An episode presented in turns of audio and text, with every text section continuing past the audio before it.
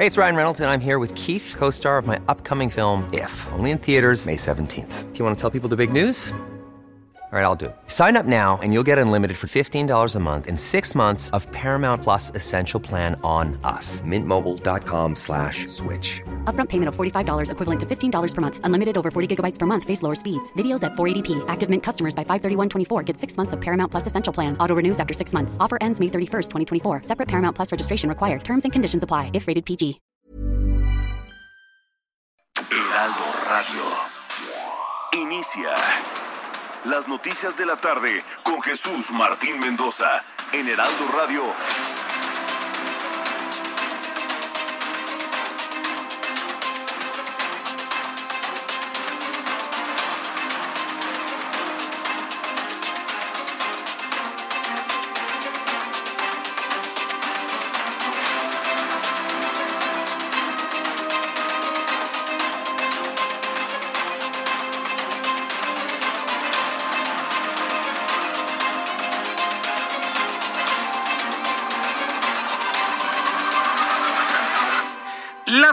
En punto, hora del centro de la República Mexicana. Bienvenidos, muy buenas tardes. Iniciamos el Heraldo Radio correspondiente a este miércoles 5 de mayo.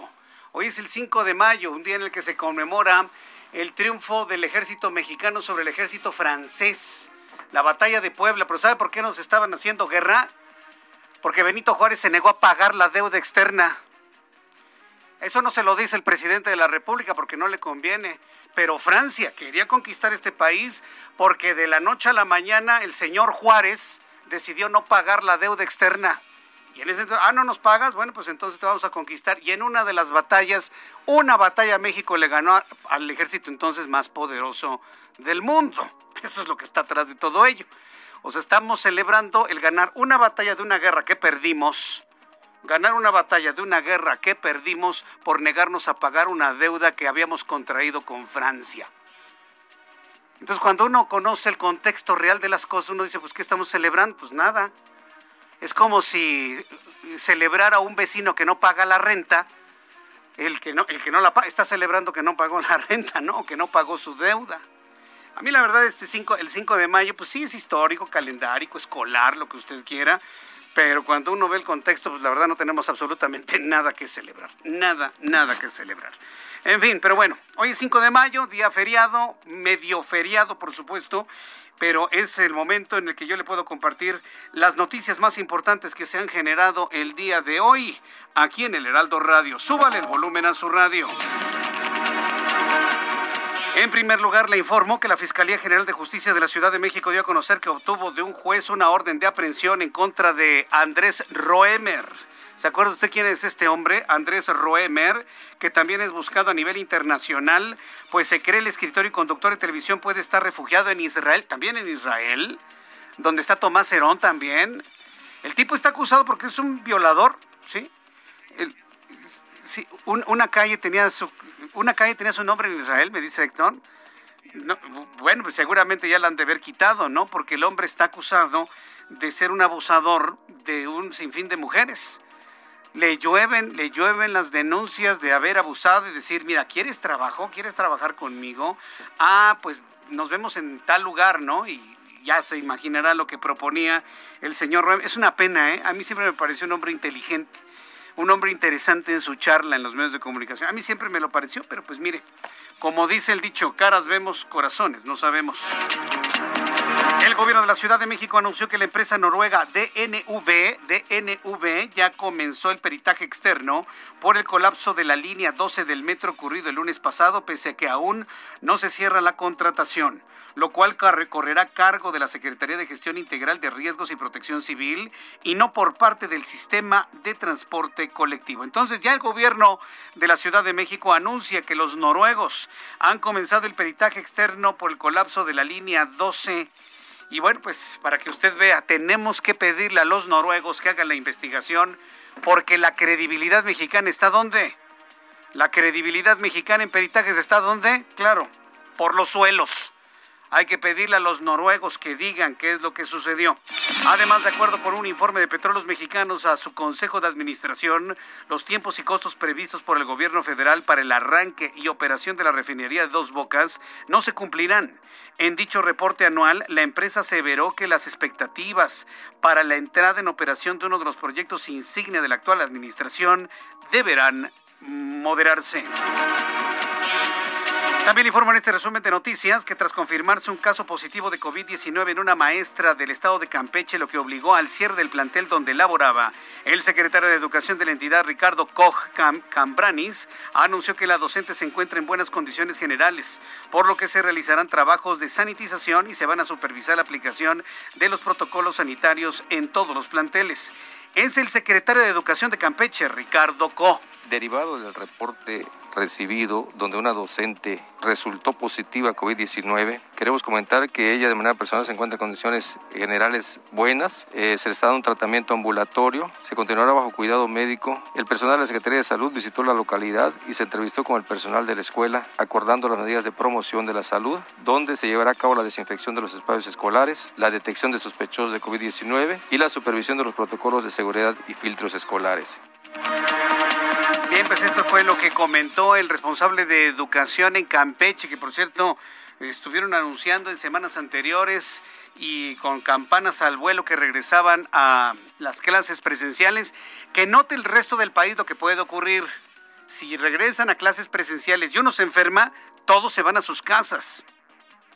Y esto lo digo por los padres de familia que ya de alguna manera están programando el dejar a sus hijos en las escuelas a partir de agosto para irse a trabajar, no se confíen del todo, ¿eh? Porque si en la escuela presencial aparece un caso de un niño o un maestro enfermo, todos regresan a sus casas. Es muy importante que vaya usted viendo cómo se va comportando el virus en las escuelas, en este caso del estado de Campeche. Otra noticia importante, Evelyn Salgado Pineda inició su campaña para la gubernatura del estado de Guerrero por Morena, acompañada del señor Félix Salgado Macedonio, su padre. A un mes de iniciada la campaña, el primer mitin de la nueva banderada de Morena se, realizó en el Parque La Laja en Acapulco. Ya tuve oportunidad en el Heraldo de Televisión de presentarle la arenga de, de Evelyn Salgado. No, no, no, definitivamente, mire, no, es que lo haga mal, simplemente no tiene las tablas para hacerlo. No jala, no suena su voz, el discurso no es contundente. ¿Sabe lo que dijo? ¿Sabe lo que dijo Evelyn? Evelyn Salgado, en su primer mensaje, así ya como candidata, ¿sabe lo que dijo? Que iba a luchar por combatir la corrupción y la opacidad. Pues que empiece con su papá. Y lo digo en el 92.1 de FM en Acapulco, pues Evelyn, empieza con tu papá, porque no presentar el informe de gastos de campaña es corrupción. Evelyn Salgado, empieza con tu papá y con tu partido político porque no presentar gastos de precampaña es opacidad. Hoy Evelyn Salgado dice que va a luchar contra la corrupción y la opacidad, para que vea que son discursos armados, ¿no? Palabras huecas, palabras sin significado. Porque si de verdad fuera eso, Evelyn Salgado tendría que empezar por su propia casa. Este miércoles, con un fuerte dispositivo de seguridad cerca de las 2 de la tarde, el narcotraficante Héctor Luis El Güero Palma ex líder del cartel de Sinaloa, fue trasladado al Centro Nacional de Arraigo de la Fiscalía General de la República en la colonia Doctores, luego de permanecer por un día en la Subprocuraduría especializada en investigación de delincuencia organizada.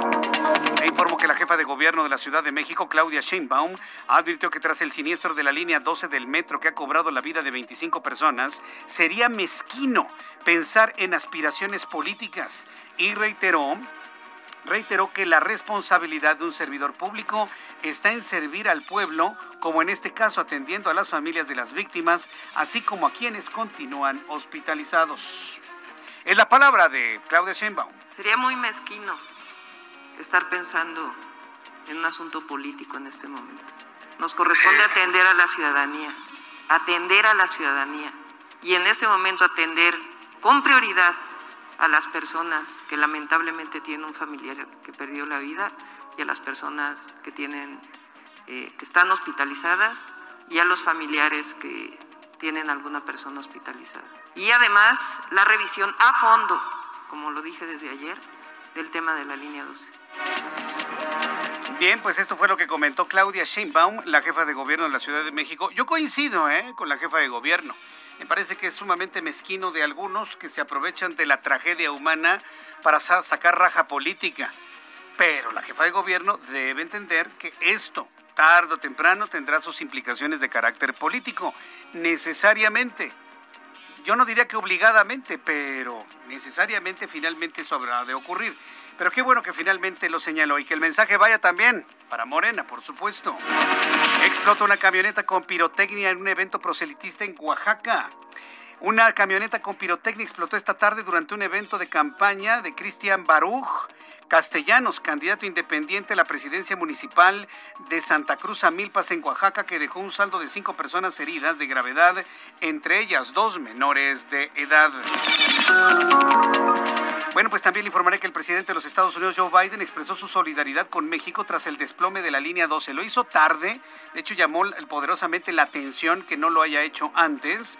Bueno, pues Joe Biden expresó su solidaridad con México tras el desplome de la línea 12 del metro en la Ciudad de México. En un comunicado emitido por la Casa Blanca, Biden lamentó lo ocurrido y dijo que Estados Unidos se une al pueblo de México en el duelo por la pérdida de vidas.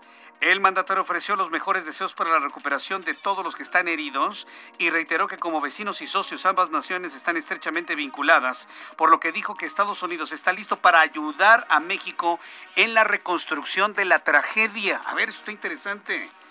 ¿A poco Estados Unidos podría reconstruir la línea 12? Porque, señor Biden, don Joe, don Joe, quiero decirle una cosa.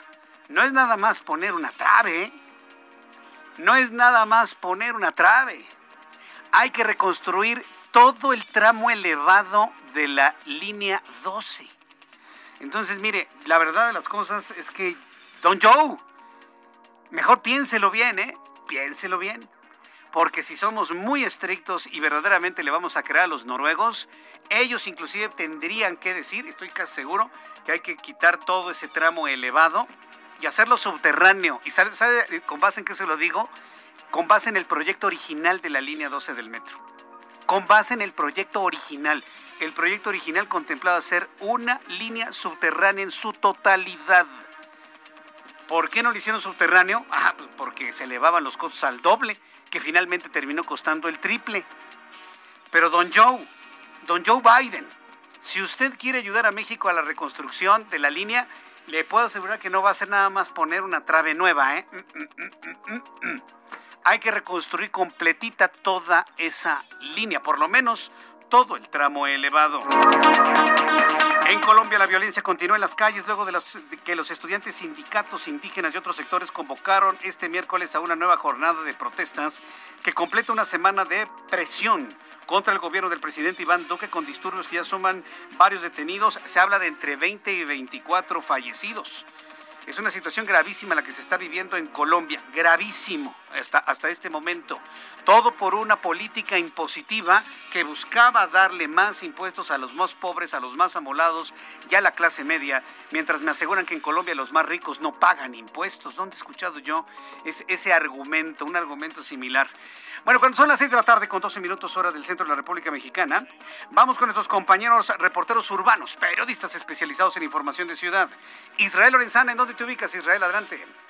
Jesús Martín, muchísimas gracias, un gusto saludarte esta tarde. Estamos ubicados aquí en el circuito Plaza de la Constitución, Jesús Martín, y es que fíjate que durante el transcurso del día se han estado llevando a cabo diferentes manifestaciones por grupos feministas, pero ahora lo han estado haciendo en las estaciones del sistema de transporte colectivo Metro.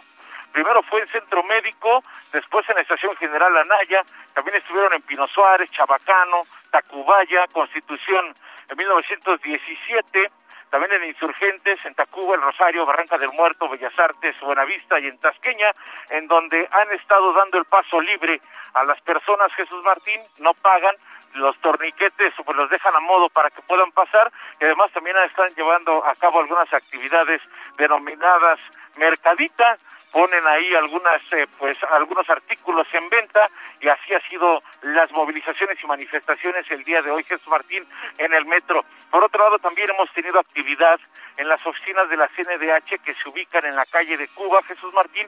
Seguramente recuerdas que ya hace algún tiempo fueron tomadas por grupos feministas bueno, pues el día de hoy se registraron algunos disturbios ahí, entre ellas Jesús Martín estuvieron discutiendo a consecuencia de que no llevaban, no llegaban algunos acuerdos y bueno, pues en ese sentido se movilizaron algunos servicios de emergencia, no pasó a mayores, únicamente literal Jesús Martín se agarraron a huevazos y después se retiraron. Esto te reitero fue en la calle de Cuba y en materia vehicular, bueno, pues a manejar con mucha precaución. Ha llovido y llovido fuerte aquí en calles del centro histórico.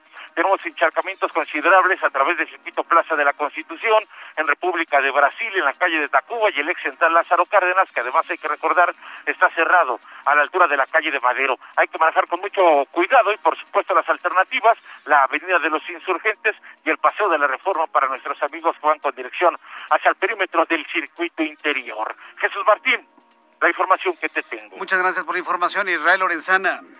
Hasta luego. Hasta luego, que te vaya muy bien. Javier Ruiz nos tiene más información. ¿En dónde te ubicas, Javier? Estás en la Embajada de Colombia, Javier. Así es, Jesús Martín, justamente en el Paseo de la Reforma, muy cerca de la columna del Ángel de Independencia y la rueda de la Guerra Cazadora, donde desde muy temprano han llegado un grupo de pues ciudadanos colombianos que reciben pues algunas flores, veladoras y también pancartas justamente a las afueras del número marcado con el 379, el lugar donde se encuentra la Embajada de Colombia. Han estado realizando algunas eh, consignas en todo este punto. Esperan que pues en los próximos minutos también nos reciban un pliego petitorio y es por ello que tenemos cerrada la circulación de los carriles laterales del Paseo de la Reforma desde la Avenida Florencia y esto en dirección hacia la avenida Sevilla, hacia la glorieta, hacia la glorieta del Ángel de, la Diana Cazadora, así que hay que tomarlo en cuenta. Únicamente los laterales son los que se encuentran cerrados. Los carriles centrales sí están abiertos y en general el avance es bastante aceptable, sin embargo, hay que manejar con bastante precaución en esta parte del centro, pues ya llovió incluso de manera intensa, no tenemos encharcamientos, no hay pavimento mojado, así que hay que tomarlo en cuenta para quien desea llegar hacia la calzada general Mariano Escobedo, o bien para continuar hacia el Auditorio Nacional, y el sentido opuesto del Paseo de la Reforma, donde hemos encontrado mayores problemas, es sobre los laterales para llegar a la avenida de los insurgentes. De momento, Jesús Martín, el reporte que tenemos. Muchas gracias por la información, Israel. Estamos atentos, hasta luego, buenas Hasta tardes. luego, que te vaya muy bien. Gracias por la información. Javier Ruiz, con toda la información, mi querido Javier Ruiz. Vamos ahora hasta Universidad y Félix Cuevas con nuestro compañero Javier Ruiz. Adelante, Javier, te escuchamos y vemos. Hola, ¿qué tal Jesús Martín? Amigos, muy buenas tardes. Yo me encuentro en estos momentos al exterior del Metro Zapata, correspondiente a la línea 12 y a la línea 3 del sistema de transporte colectivo Metro. En este punto ya comienzan a registrarse grandes concentraciones de personas, las cuales están buscando una opción de movilidad ante la suspensión de servicio de la línea 12 por el incidente del día anterior. Quiero comentarles que en este punto se encuentra coordinando la vialidad y también a todas las personas, personal de la Secretaría de Seguridad Ciudadana, así como elementos del gobierno capitalino quienes indican en dónde se encuentran las unidades que pueden abordar. Están participando RTP, trolebús y también vehículos del servicio concesionado. Cabe destacar que el costo es de cinco pesos y están apoyando la movilidad con dirección hacia la zona de Miscoac y también hacia la zona de Tláhuac. Las unidades en estos momentos comienzan ya a llenarse de personas y esto está ocurriendo porque ya se registra la salida de algunos trabajadores y oficinistas. Por lo pronto, recomendados a, recomendamos a todas las personas que circulan por esta zona y también que transitan hacerlo con mucha precaución, ya que tenemos el cruce de muchas personas y también pavimento mojado por la lluvia que se registró hace unos minutos. Por lo pronto, Jesús Martín es el reporte que tenemos. Muchas gracias por esta información, Alan Rodríguez. Estamos al pendiente, buenas tardes. Hasta luego, buenas tardes. En todo el trayecto de la línea 12 del metro, pues no hay servicio, evidentemente, y se están dando este tipo de aglomeraciones como lo que sucede en Zapata, es decir, Avenida Universidad y la calzada Félix Cuevas en el sur de la capital del país. Son las 6 de la tarde con 18 minutos hora del centro de la República Mexicana. Vamos con nuestros compañeros corresponsales en la República Mexicana. Nos tienen información del país. Empiezo en el Estado de México con Leticia Ríos. Adelante Leti, te vemos y escuchamos. Hola, ¿qué tal Jesús Martín? Buenas tardes, te saludo con mucho gusto. Para informarte que este miércoles arrancó la vacunación de la primera dosis contra COVID-19 para personas de entre 50 a 59 años en tres municipios del Estado de México, Huizquilucan, Toluca y Metepec. La Coordinación de Protección Civil del EDOMEX informó que en total serán inmunizados alrededor de uno de un millón ochocientos mil mexiquenses en este rango de edad en toda la entidad, la dependencia precisó que cada día se estima aplicar alrededor de 25 mil dosis en Huizquilucan, 23 mil en Metepec y 80 mil en Toluca. En los municipios de Huizquilucan y Metepec, la jornada de vacunación se llevará a cabo a partir de este miércoles y hasta el 7 de mayo. En Huizquilucan las vacunas se están aplicando por orden alfabético en dos sedes, el complejo Rosa Mística para los ciudadanos que lleguen a pie y las instalaciones de la Universidad Anáhuac. En tanto, en Metepec la vacuna es aplicada en tres sedes, el Instituto Tecnológico de Toluca, en la Universidad del Valle de México y en el Colegio de Estudios Científicos y Tecnológicos del EDOMEX. En Toluca, los adultos de 50 a 59 años podrán recibir la primera dosis de la vacuna desde este miércoles y hasta el 8 de mayo por orden, por orden alfabético. Serán cuatro sedes, el Estadio Nemesio 10, Centro de Convenciones y Exposiciones de Toluca, Junta Local de Caminos y en el Conservatorio de Música del Centro Cultural Mexiquense. Eh, las autoridades también informaron que el próximo 12 de mayo eh, iniciará la aplicación de vacunas para maestros con más de 370 mil dosis.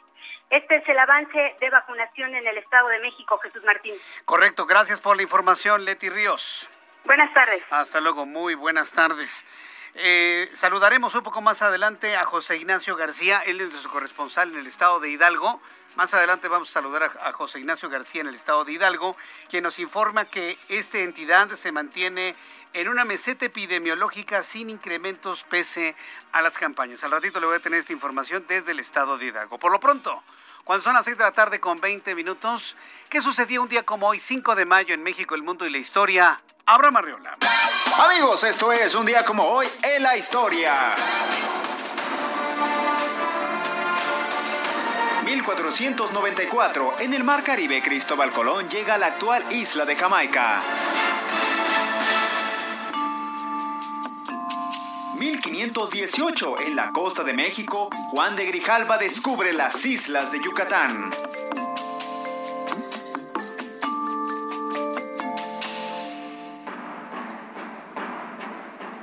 1862 es el aniversario de la victoria de las fuerzas republicanas comandadas por el general Ignacio Zaragoza sobre el ejército francés en Puebla.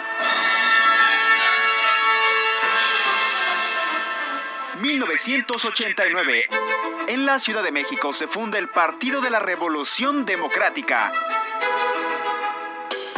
Además, hoy es el Día del Patrimonio Mundial Africano. Es el Día Mundial del Asma, el Día Internacional de la Enfermedad Celíaca y el Día Internacional de la Partera. Además, en Japón hoy es el Día de los Niños. Amigos, esto fue un día como hoy en la historia. Muchas gracias. Gracias por eh, toda la información, Abraham Arreola. Muchas gracias por eh, todo lo que nos recuerdas en este día, sobre todo el 5 de mayo, también un día importante en los Estados Unidos. Habremos de, platicar un poco más adelante sobre ello. ¿Por qué en Estados Unidos no es tan importante la fiesta del 5 de mayo? Quiero enviar un caluroso saludo a Sabino Alcántar. Me acaba de escribir a través de YouTube. Me dice, Jesús Martín, nunca me saludas. Mira, Sabino, yo no te había visto y la verdad es que si eres público nuevo, la verdad te lo agradezco infinitamente. Saludos para Sabino Alcántar, que está escuchando nuestro programa de noticias a esta hora de la tarde. También le quiero enviar un caluroso saludo a nuestros radioescuchas que todos los días están muy presentes. Nos está enviando así saludos, brincos. Eh, Gabriela Santillán está mandando saludos, brincos, olas y no sé qué tanto más. Dice que está presente en la transmisión del Heraldo Radio. Muchas gracias, la verdad. Te voy a pedir un favor, Gabriela Santillán. Ayúdanos, por favor, a que toda tu colonia, todos tus vecinos, todos tus compañeros de trabajo sintonicen el 98.5 de FM Heraldo Radio. Entonces, y de esta manera, pues nos ayudas a que nuestro programa Vamos a revisar las condiciones meteorológicas para las próximas horas. El Servicio Meteorológico Nacional, que depende de la Comisión Nacional del Agua, nos informa sobre las condiciones que habrán de prevalecer durante las próximas horas. En el más reciente boletín informativo, dice que esta noche y madrugada se pronostican lluvias puntuales intensas en Puebla, Chiapas, Tabasco y Campeche. Llovió un poquitito aquí en la capital del país. Y es que tenemos el tránsito del Frente Frío número 55 sobre el oriente y centro de la República Mexicana. Hay una masa de aire frío, hay un canal de bajas presiones, el frente, la masa de aire y también un canal de bajas presiones provocan un pronóstico del tiempo que a continuación le voy a comentar. Amigos que nos escuchan, en la ciudad de Oaxaca. La verdad es que extrañamos Oaxaca. Qué gran visita la, del lunes pasado. 26 grados en este momento en Oaxaca, mínima 15, máxima 29. Para nuestros amigos que nos están escuchando en Cuernavaca, Morelos, 28 grados en este momento, mínima 16, máxima 30. En Tijuana, Baja California, mínima 13, mínima 22. En Acapulco, Guerrero, en este momento 29 grados, mínima 23, máxima 31. En Guadalajara, Jalisco, 32 grados en este momento, mínima 14, máxima 32. Y aquí en la capital de la República, 21 grados, nublado, mínima 13, máxima 26 grados Celsius. Vamos a ir a los anuncios y regreso enseguida con los detalles de toda la información. Le invito para que me siga a través del canal de YouTube Jesús Martín MX. Escuchas a Jesús Martín Mendoza con las noticias de la tarde por Heraldo Radio, una estación de Heraldo Media Group. Heraldo Radio, la HCL se comparte, se ve y ahora también se escucha.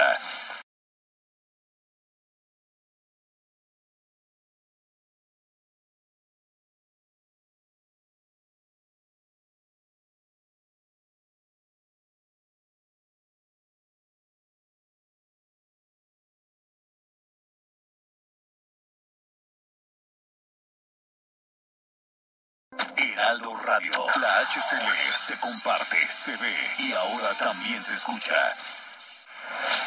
Escucha las noticias de la tarde con Jesús Martín Mendoza. Regresamos. Ya son las 6 de la tarde con 30 minutos hora del centro de la República Mexicana, las 6 de la tarde con 30 tiempo del centro del país.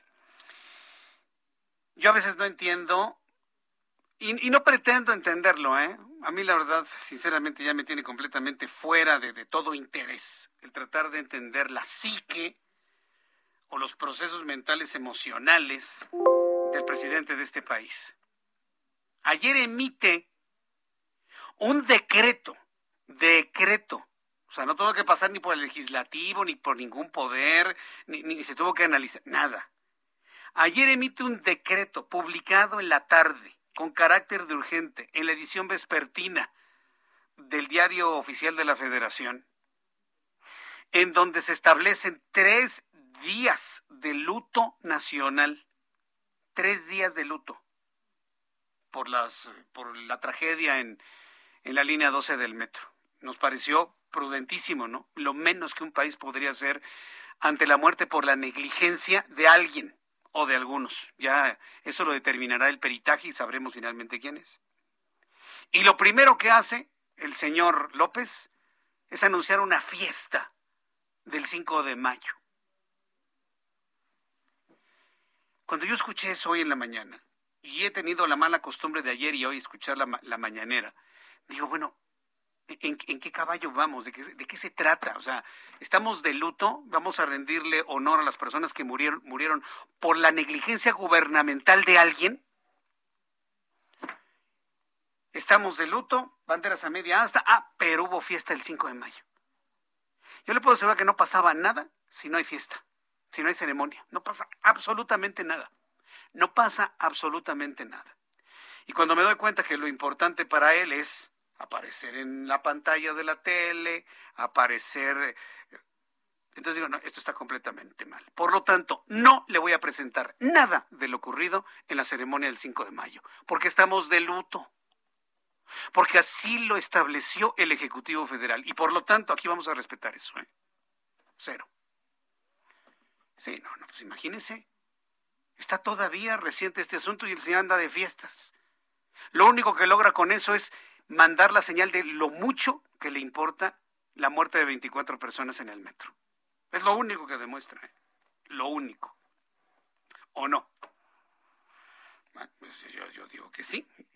Ya, 25, 25 personas fallecidas.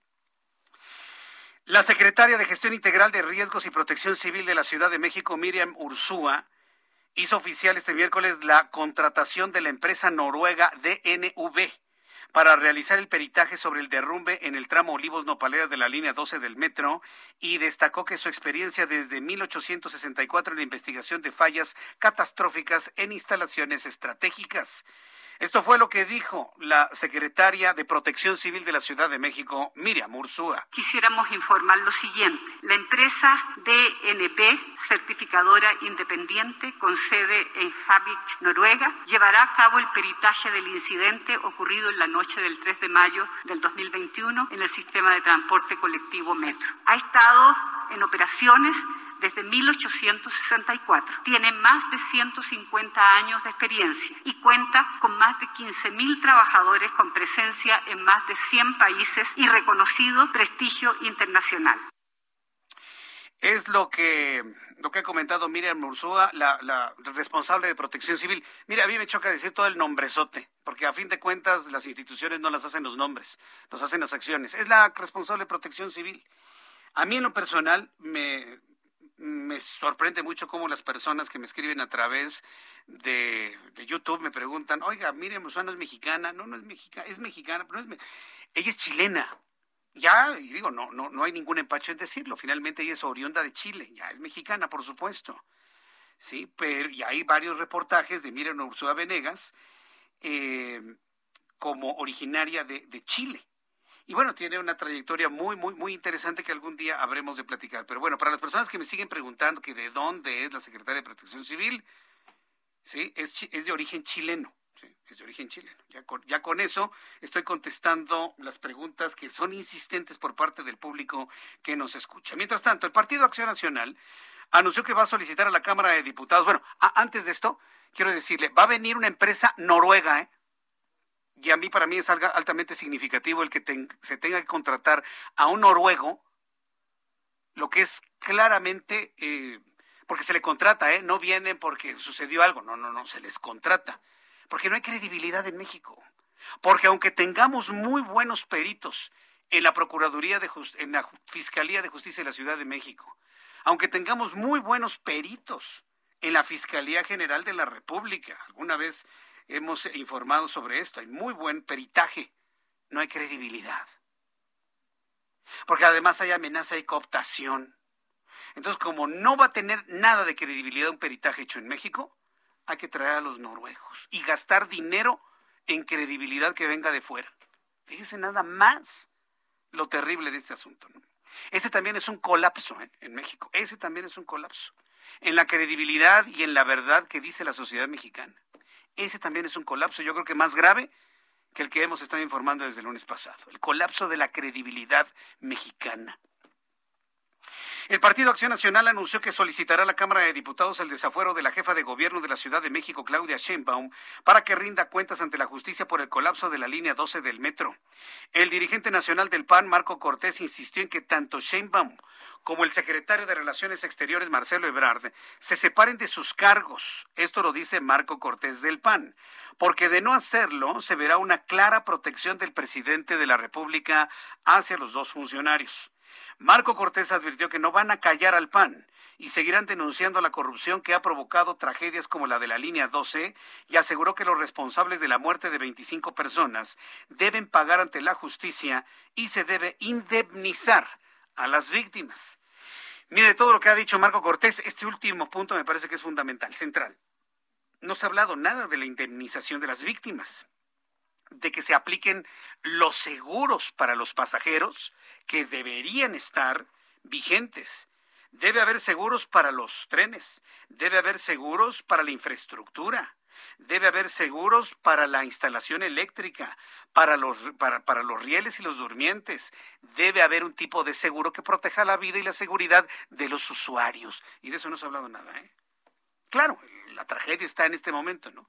El duelo y el luto está en este momento, pero tiene que llegar el momento en que se hable de los seguros que tienen que empezar a fluir en favor de las víctimas. No nos vayan a salir con que estaban vencidos los seguros, que no habían pagado las primas.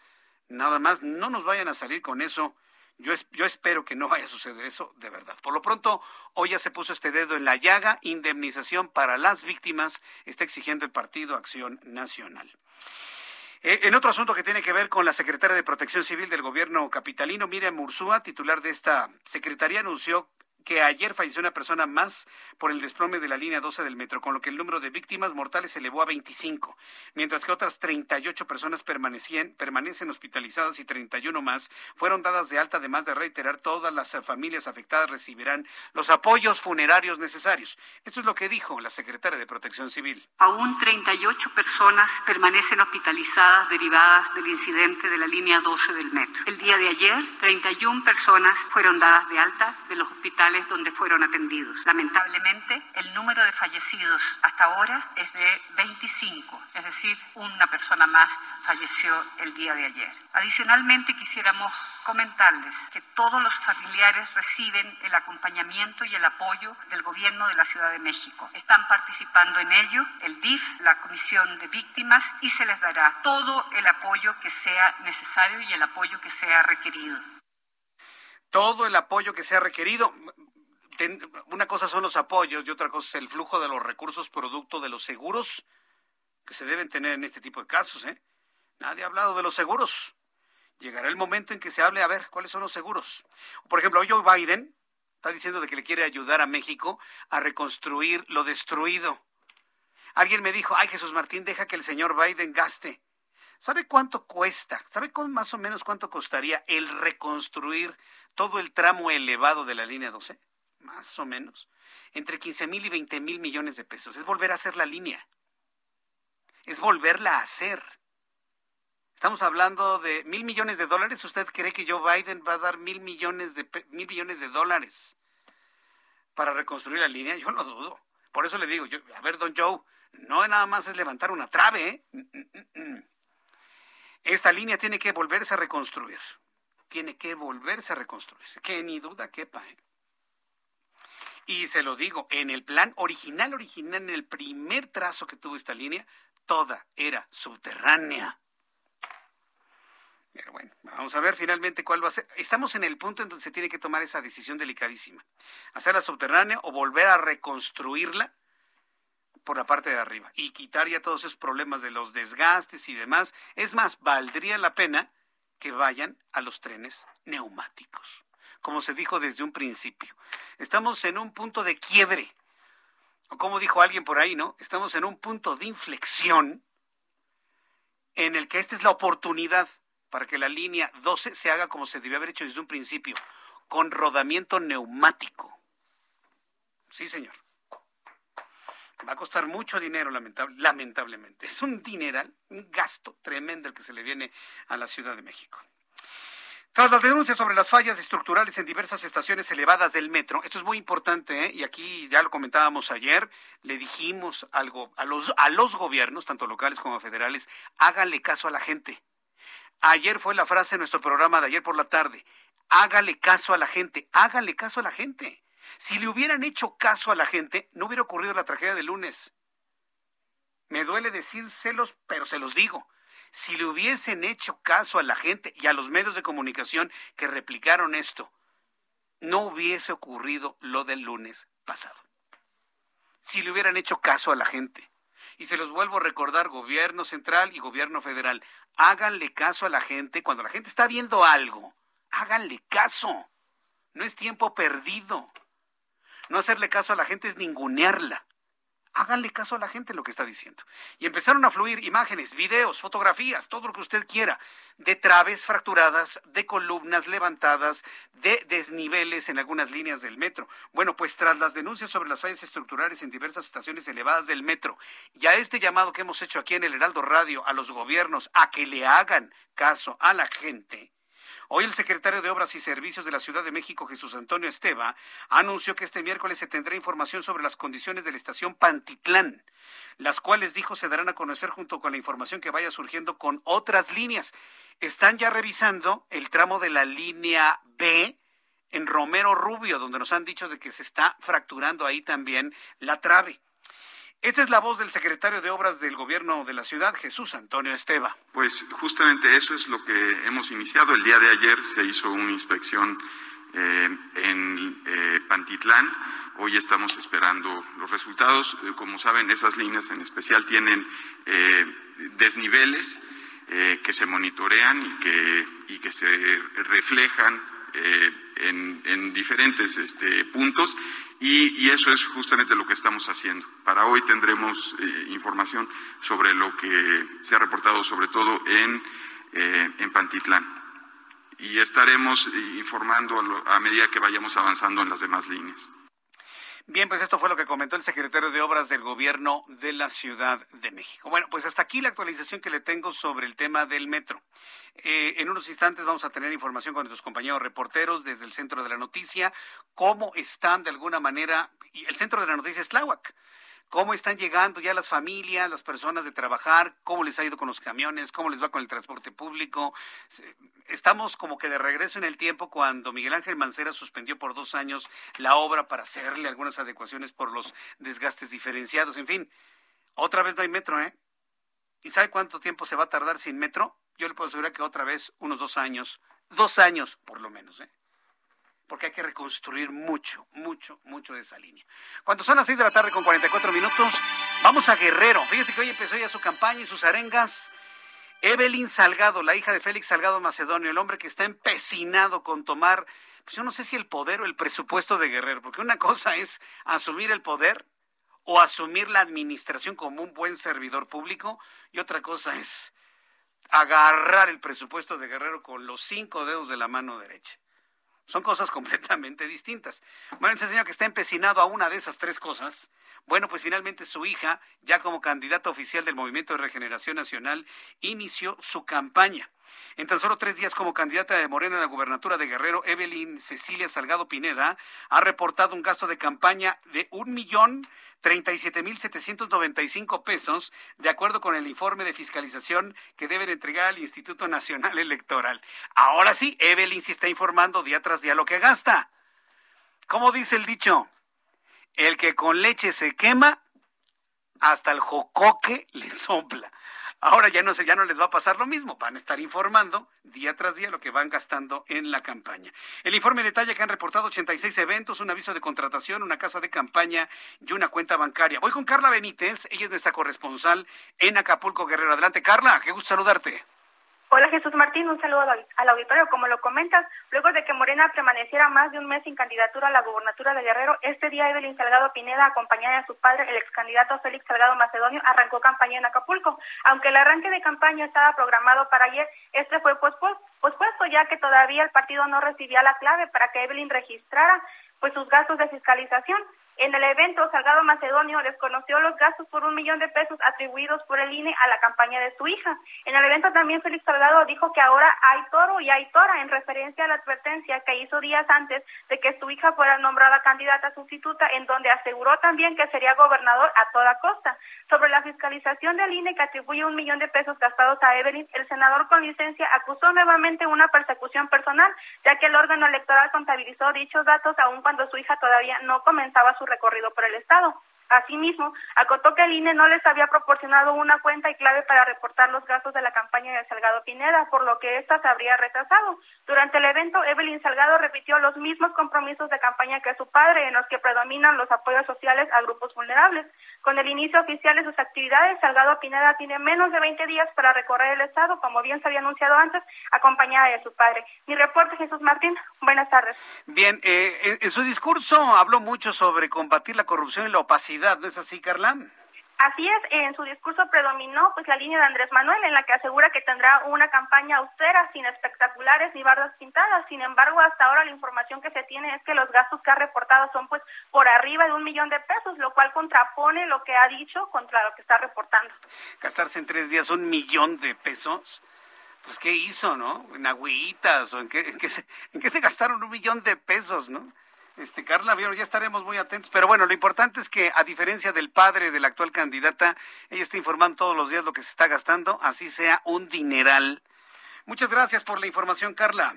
Seguimos al pendiente, Jesús Martín. Hasta luego, que te vaya muy bien. Desde, desde Chilpancingo, bueno, desde el estado de Guerrero, y amigos que nos escuchan en Acapulco, Guerrero, en el 92.1 de frecuencia modulada, bueno, pues así se encuentra la situación con la campaña eh, la, campaña que está realizando eh, la hija de Félix Salgado Macedonio. Entonces, bueno, pues vamos a estar muy, muy atentos de cómo finalmente va a fluir todo ello. Un poco más adelante le voy a informar que Santiago Nieto, el titular de la Unidad de Inteligencia Financiera, ha salido en defensa del INAI. Mire, a, mí en lo personal me ha dejado y contrario a lo que pasaba en el, sucedía en el pasado, ¿eh? me ha dejado con un gran sabor de boca el discurso de Santiago Nieto Castillo. Es un hombre que se ha marcado la idea de defender instituciones y ahora defendió al INAI.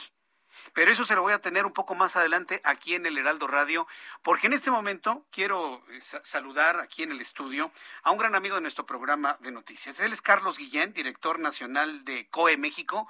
Mi querido Carlos, bienvenido, gusto en saludarte. ¿Cómo estás, Jesús Martín? Siempre un placer estar contigo. Gracias. ¿Cómo les ha ido? Hemos platicado varias veces. Claro. ¿Cómo te ha ido con eh, personas que se interesan en conocer el método de inglés que tú estás promoviendo? Es un éxito total, Jesús Martín. Hemos tenido el espacio aquí contigo. La gente está feliz police. La gente se ha graduado, se ha certificado. Ya han empezado a estudiar, ya Totalmente, sí, sí, sí. En tres meses una persona habla el inglés, definitivamente.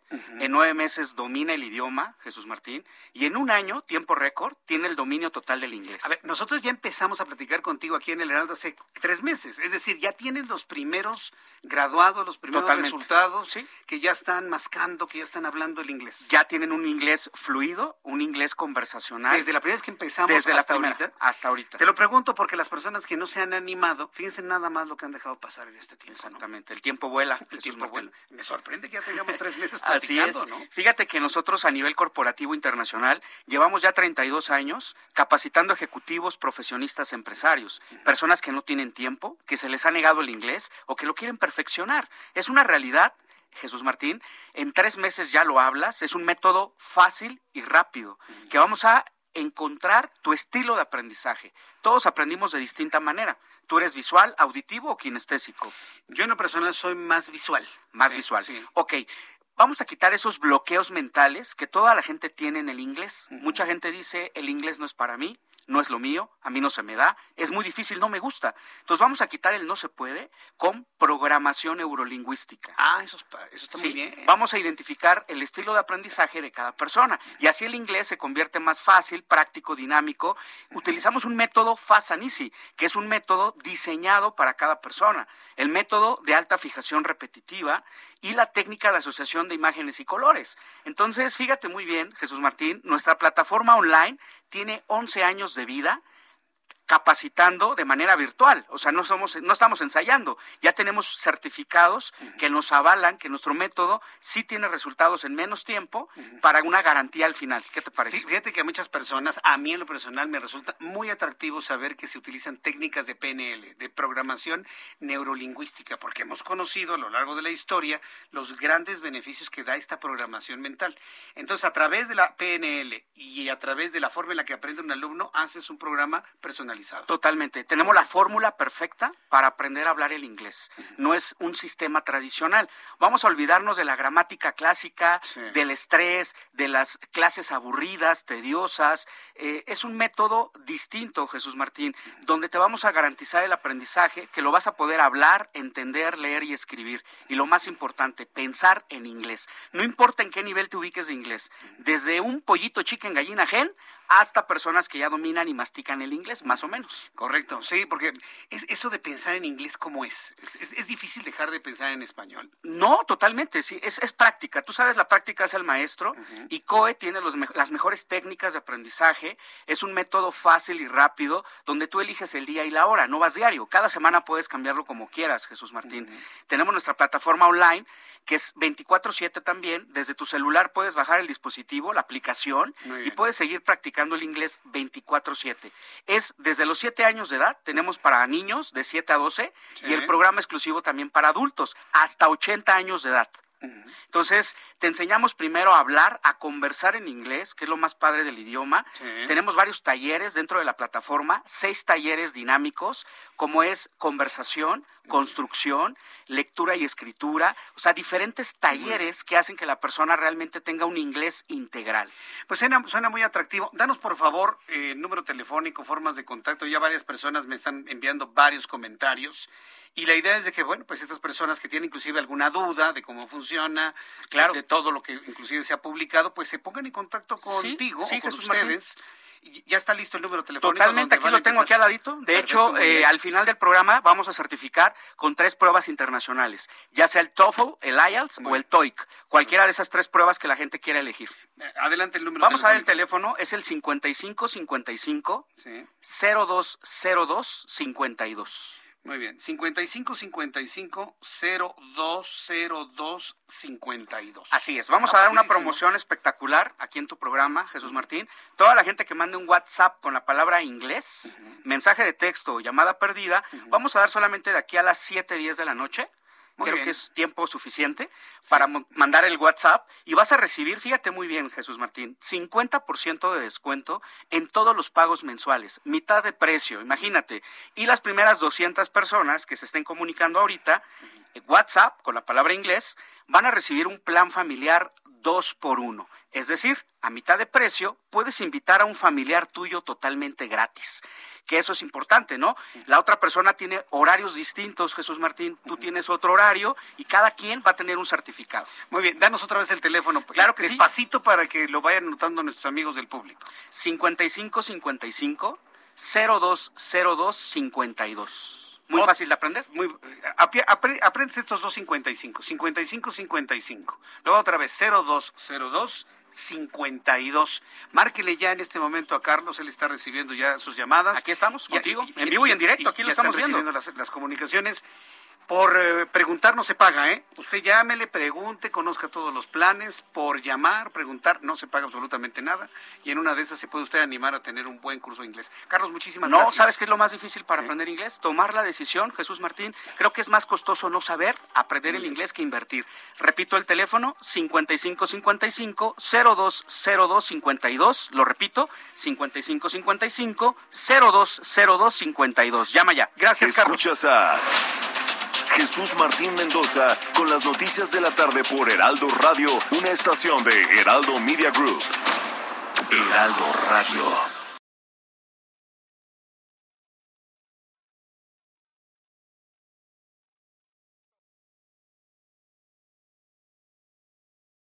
Heraldo Radio. Escucha las noticias de la tarde con Jesús Martín Mendoza. Regresamos.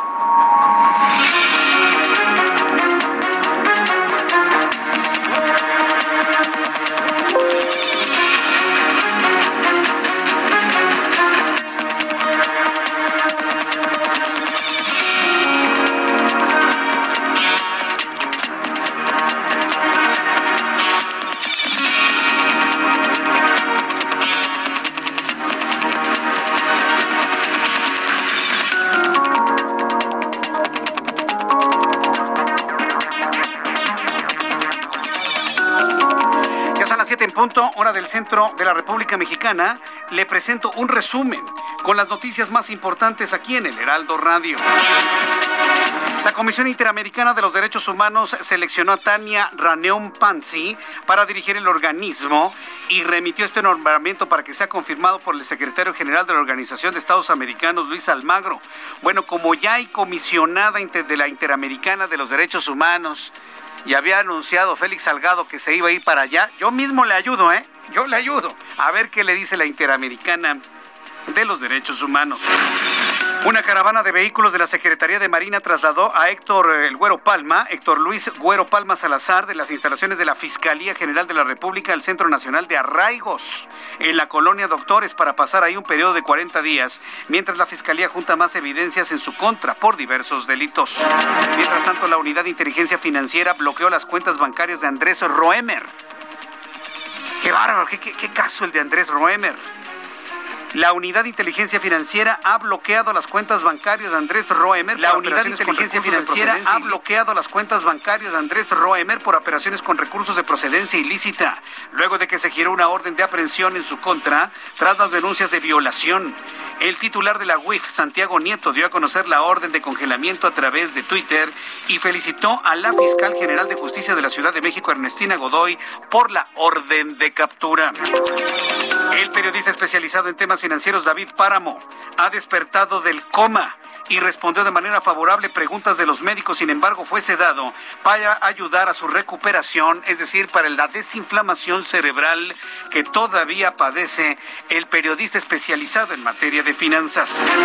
Al menos 10 colonias de la zona norte y centro de la capital de Durango sufren por la falta de agua, pero particularmente la colonia López Portillo, donde se encuentra el pozo de agua número 24. Los afectados han tenido que gastar recursos no planificados para surtirse de agua destinada a lo más básico. Los vecinos aplazaron una manifestación que tenían programada para este miércoles para establecer una mesa de diálogo con las autoridades, pero no descartan realizar protestas y cierre de vialidades si no obtienen una respuesta favorable. Le informo que un juez federal desechó un amparo que interpuso Karime Macías, ex esposa del exgobernador de Veracruz, Javier Duarte, quien impugnó la orden de detención con fines de extradición y la ampliación de dicho procedimiento ante las autoridades de la Gran Bretaña. La demanda fue presentada el pasado 26 de abril y ese mismo día Samuel René Cruz Torres, juez decimoquinto en distrito en el estado de Veracruz, determinó desecharla. También le informo que GMX, aseguradora del metro, se dice lista para reparar los daños tras el desplome de la línea. Grupo Mexicano de Seguros, que opera la póliza del sistema de transporte colectivo Metro, aseguró que ya inició los procedimientos habituales en materia de siniestros. Mire, nada más lo dijimos y se pronunció la compañía aseguradora para hacer la evaluación del caso y con base en las condiciones de la póliza, proceder a la reparación de los daños que se, se dictaminen por el desplome del tramo elevado de la línea 12 del metro. También le informo que la sede de la agencia antidrogas, la DEA en Chicago, coordinará un nuevo proyecto con el que se interrumpirá el flujo de fentanilo proveniente de México, el cual ha causado decenas de miles de muertos por sobredosis en los Estados Unidos. La oficina informó este miércoles que la iniciativa denominada Rompeolas empleará recursos y personal para investigar las actividades, entre otros, del cartel de Sinaloa, que es el principal proveedor y distribuidor de la droga en este país. También informo que el expresidente de los Estados Unidos, Donald Trump, reiteró sus infundadas denuncias de fraude en las elecciones en las que perdió frente al actual presidente estadounidense Joe Biden, luego de que un panel supervisor de Facebook decidiera mantener el bloqueo de su cuenta en la red social. Son, son las noticias en resumen. Le invito para que siga con nosotros. Le saluda Jesús Martín Mendoza.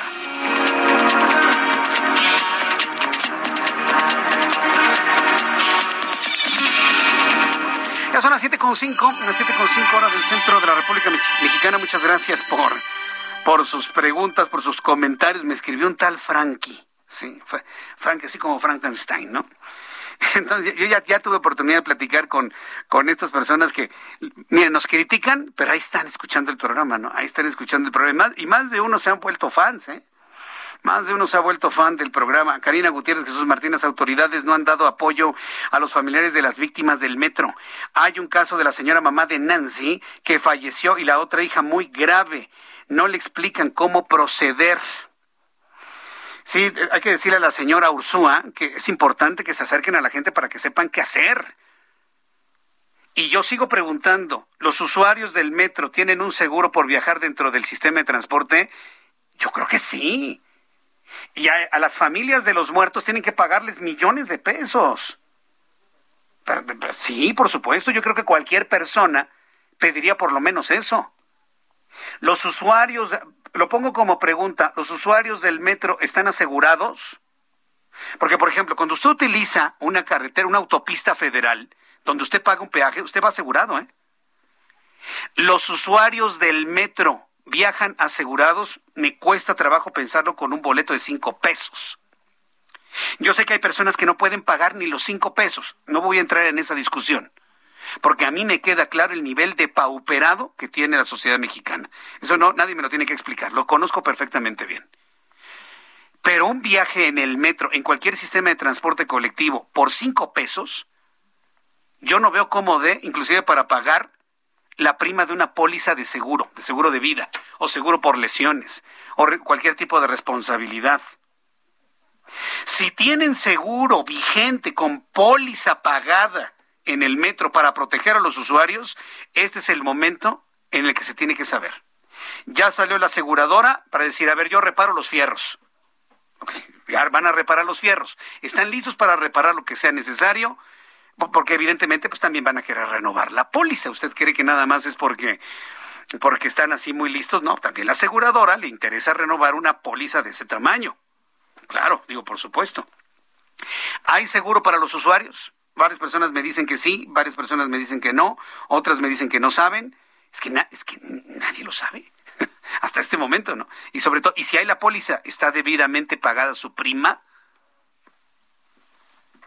Son preguntas que se van a tener que esclarecer, espero que el día de mañana en la conferencia en la conferencia matutina de, de, la Ciudad de México. Bueno, vamos con nuestros compañeros reporteros urbanos, periodistas especializados en información de ciudad. Israel Lorenzana, ¿en dónde te ubicas, Israel? Adelante. Jesús Martín, muchísimas gracias. Pues estamos ubicados aquí en la zona del circuito interior y vaya forma de llover. Continúa lloviendo fuerte en la alcaldía Cuauhtémoc, la Venustiano Carranza y por supuesto aquí en la alcaldía Gustavo Amadero. Hay que recomendar a nuestros amigos manejar con mucho cuidado si se desplazan a través del circuito interior con dirección hacia el aeropuerto. Esto procedentes de la zona de Ferrocarril Hidalgo, de la calzada de Guadalupe, la calzada de los Misterios. Si requieren alguna alternativa, el eje 3 Norte puede ser una muy buena opción esta tarde.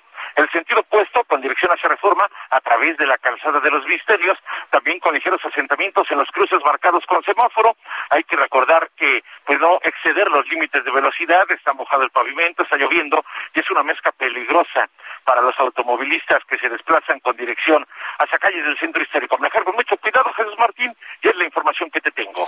Muchas gracias por esta información, Israel Lorenzana.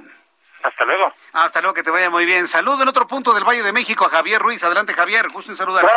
Me gusta el día, Jesús Martín, a manejar con bastante precaución. Tenemos lluvia intensa, pues ya en gran parte la zona centro, la zona sur. Hace unos momentos recorrimos el paseo de la Reforma, pues bastante lluvia. Ya tenemos ahora sí encarcamientos de consideración, al menos para quien transita de la zona del circuito interior y esta dirección hacia la avenida de los insurgentes, más adelante para llegar a la avenida Juárez. En sentido opuesto tenemos ya encarcado el carril de extrema derecha, los laterales, esto en dirección hacia la avenida Bucareli. Bucareli también ya con problemas, una vez que se deja atrás la zona de la avenida Morelos y para cruzar la avenida Chapultepec, Incluso para continuar sobre el eje poniente la avenida Cuauhtémoc, la circulación es lenta, ya llegando al eje 3 sur, la avenida Baja California, y más adelante para continuar al viaducto. Y finalmente el viaducto, pues prácticamente a vuelta de Herrera, en el mejor de los casos, avance lento desde la avenida Revolución, y esto para quien desea llegar hasta el eje central o más adelante para continuar a la calzada de Tlalpan, y ya realmente ni el eje 4 es alternativa porque también se encuentra saturado de vehículos. De momento, Jesús Martín, el reporte que tenemos. Muchas gracias por la información, Javier Ruiz. Estamos atentos, buenas tardes. Hasta luego, que te vaya muy bien. Alan Rodríguez, ¿en dónde te ubicas, Alan? Adelante.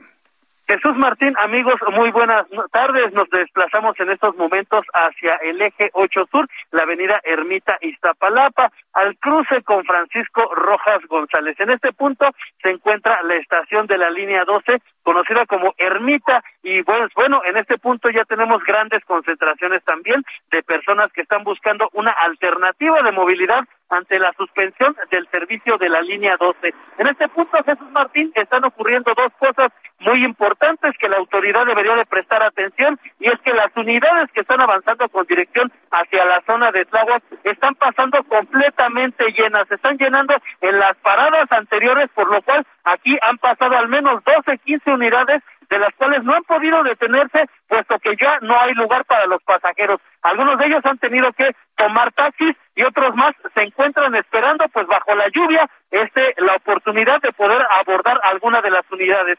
Por otra parte, también te quiero comentar que justo en la parada de los camiones se están registrando grandes charcos y los vehículos que están avanzando por esta parte, pues técnicamente están empapando a todas las personas que están buscando la oportunidad para abordar alguno de estos camiones. Eh, debido a esta situación, pues tenemos aquí presencia la policía capitalina, quienes están auxiliando a los pasajeros. Y pues bueno, una situación bastante difícil el día de hoy, esta noche, para todas las personas que se desplazan con dirección hacia la zona de Tláhuac. Por lo pronto, el reporte que tenemos. Qué barbaridad. Eh, eh, repíteme, ¿está lloviendo en la zona o no?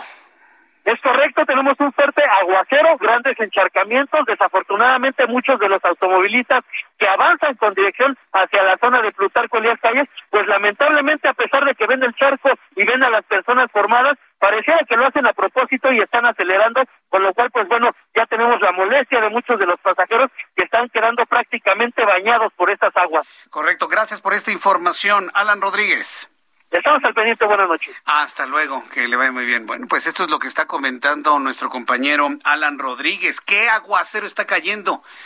Siempre que llueve, después de una tragedia, son las lluvias que provocan una tristeza enorme, aunque la lluvia es una bendición. Yo siempre he dicho que el hecho de que caiga agua es una bendición. O sea, el agua limpia, el, agua purifica, el, agua es vida. Entonces, cuando llueve deberíamos sentirnos felices, pero como la lluvia se, se relaciona con la caída de las lágrimas, por eso emocionalmente lo, lo, entendemos como algo triste. ¿no? La imagínense la escena, ¿no? La avenida completamente llena, la gente mojándose, el metro colapsado, lloviendo y la gente mojándose. No, no, no, es una cosa verdaderamente espantosa. Me, me hace recordar algunos, algunos momentos de la vida, ¿no? Que a mí, a mí en lo personal me tocó caminar por encharcamientos rumbo a casa, totalmente empapado, sin transporte.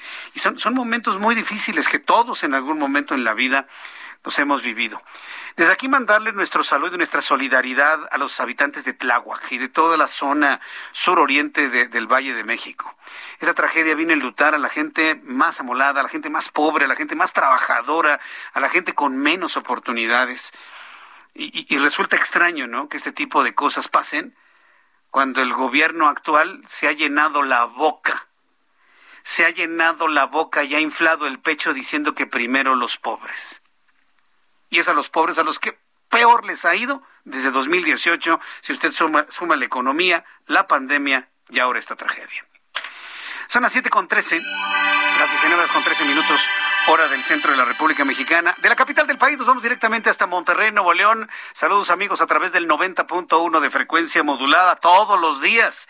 Crece la audiencia, la gran audiencia de la zona metropolitana de Monterrey. Daniela García, qué gusto saludarte. Bienvenida. Buenas tardes. Muy buenas tardes, Jesús Martín. Pues más que Monterrey, nos vamos hasta el municipio de San Pedro, donde hoy arrancó la vacunación de personas entre 50 y 59 años de edad. Esto pues en el municipio de San Pedro, donde esperan vacunar a unos 7.200 personas en este día. La autoridad ya a conocer que también se estará vacunando los adultos mayores de 60 años que por alguna razón no hayan podido vacunarse en la fase previa, que de hecho terminó hace apenas unos días específicamente en este municipio. Este miércoles se programaron 7.285 citas en los tres puntos de vacunación en este municipio, en el campus de la Universidad de Monterrey, en el gimnasio San Pedro 400 y otro en el sector Valle Oriente que funciona modalidad drive-thru o como un módulo normal. En el, en el municipio de San Pedro, pues en este gimnasio en San Pedro 400, eh, se, se estimaba que hoy habría 1.800 citas, en la 1.811 y en este drive-thru 3.674. Lo que pudimos constatar durante esta mañana en el arranque de la vacunación, Jesús Martín, es que pues había eh, muy buen orden, mucha agilidad, pero también pues esta, había una llovizna que empezó desde las primeras horas aquí en la ciudad. Sin embargo, eso no impidió que las personas pues estuvieran atentas a todo el proceso de vacunación en este municipio, que pues de hecho es el considerado el más rico del estado y posiblemente también del país. Pues muchas gracias por la información. Sí, un saludo para nuestros amigos en San Pedro. Siempre nos han escuchado en esta y en otras frecuencias en ese municipio. Muchas gracias, Daniela. Estaremos muy pendientes, Jesús Martín. Muy buenas tardes. Buenas tardes, estimada Daniela, nuestra corresponsal allá en Monterrey, Nuevo León. El reloj marca las siete y cuarto. Ya son las siete con quince minutos hora del centro del país. Momento de saber cómo nos fue en materia de economía y finanzas con Héctor Vieira. La Bolsa Mexicana de Valores cerró la sesión de este miércoles con una ganancia del 0.15%, luego de avanzar 71.6 puntos, con lo que el índice de precios y cotizaciones, su principal indicador, se ubicó en 48.399.80 unidades.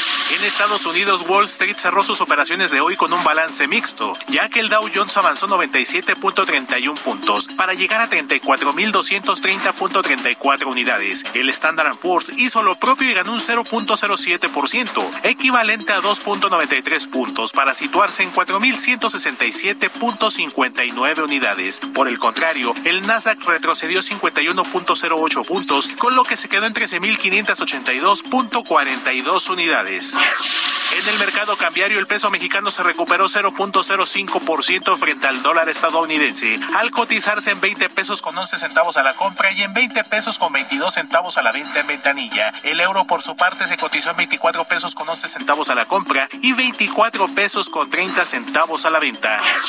El Instituto Nacional de Estadística y Geografía reveló que más de un millón de mujeres que trabajan en la informalidad aún no regresan a sus actividades laborales tras el COVID-19, caso contrario al de los hombres, que suman 18.961.227 que trabajan en este sector. Esto representa 350.537 más que antes del inicio de la pandemia en febrero de 2020. La Asociación Mexicana de Distribuidores de Automotores dio a conocer que durante abril la venta de autos en México sufrió una caída del 12.5% con respecto a marzo, con un total de 83.612 unidades, cifra inferior a las 95.513 unidades vendidas durante el mes anterior. El Bitcoin continúa con una tendencia a la baja luego de que este miércoles se cotizó en 55.443 dólares por unidad, lo que representa una pérdida de 975 dólares con respecto a su valor del día de ayer, cuando se ubicó en 56.418 dólares, lo que refleja la alta volatilidad de esta criptomoneda. Informó para las noticias de la tarde Héctor Vieira.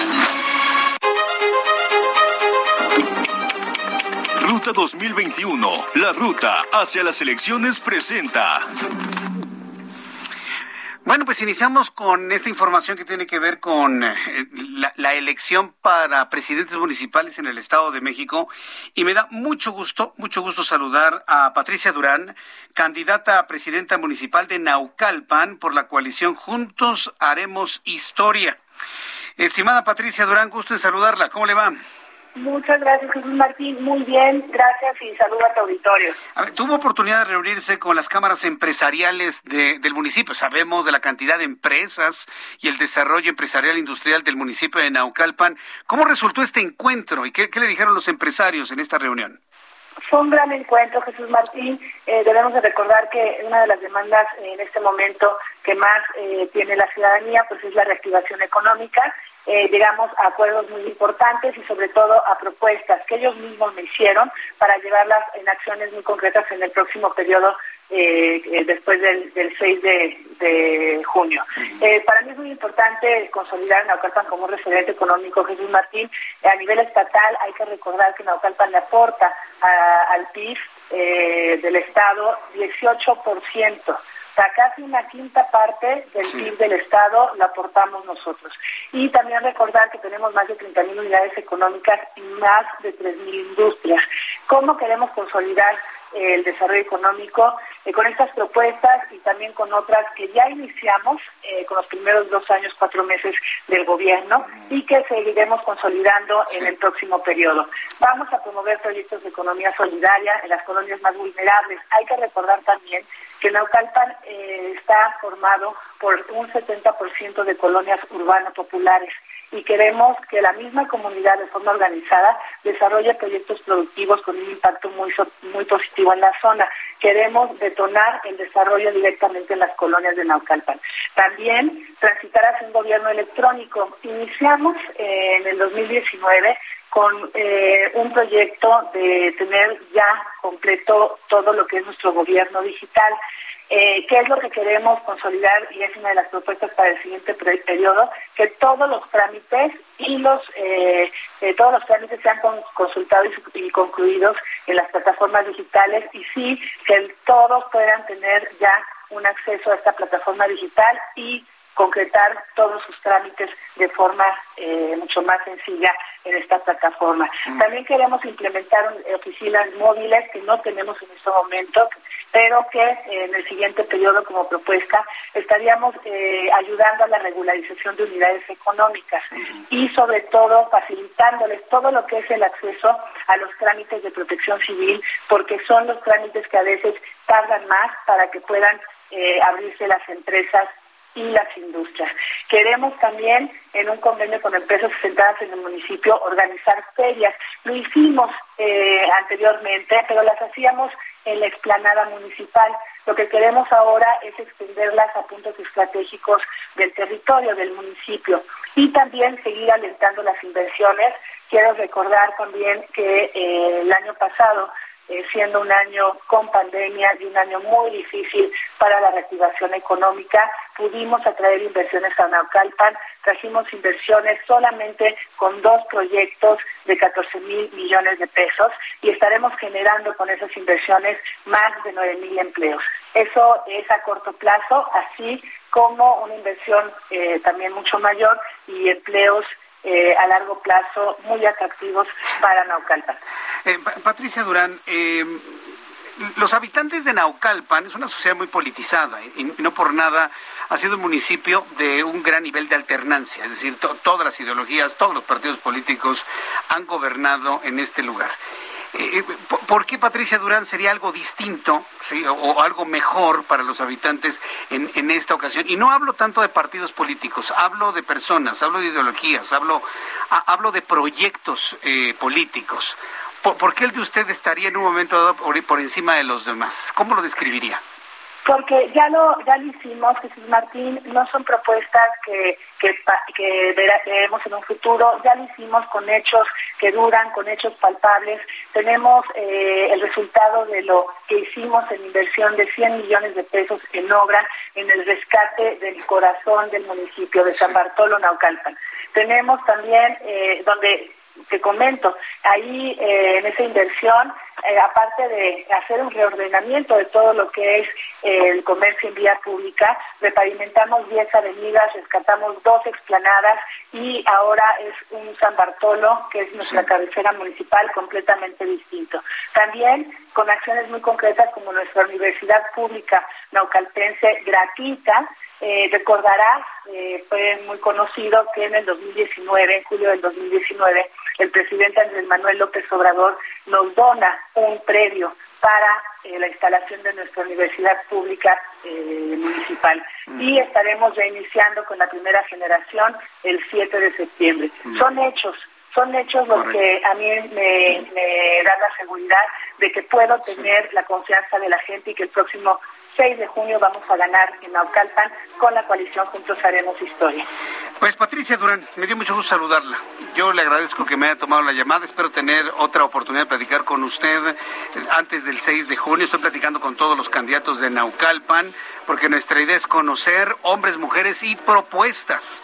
Esa es la idea finalmente y pues bueno, le agradezco mucho que haya conversado con nosotros. Gracias Patricia. Gracias Jesús Martín. Bonita noche. Hasta pronto, que le vaya muy bien es Patricia Durán, candidata a presidenta municipal en Naucalpan. Nada más un dato antes de irnos a los mensajes. Con base en la más reciente encuesta realizada por el Heraldo de México en cuanto a intención de voto en Naucalpan, el candidato, en este caso candidata de esta coalición de Morena, lleva un 37.5% de intención de voto. Y el candidato de la alianza PAN-PRD-PRI, 34.5%. La distancia apenas de 3 puntos porcentuales y un 10% de indecisos. Complicado en Naucalpan. Carrera cerrada. Mensajes y regreso.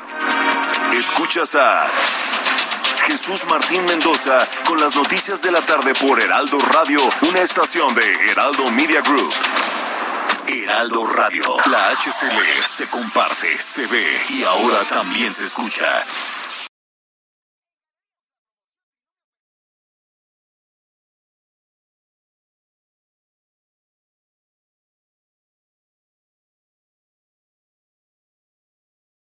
Heraldo Radio. La HCL se comparte, se ve y ahora también se escucha. Escucha las noticias de la tarde con Jesús Martín Mendoza. Regresamos.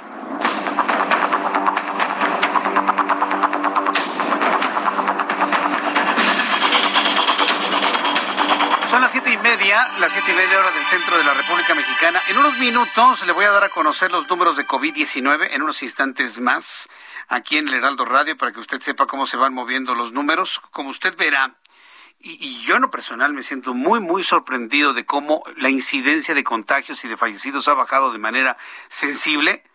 Parece, da la impresión que las vacaciones de Semana Santa no tuvieron el efecto anunciado de una tercera ola.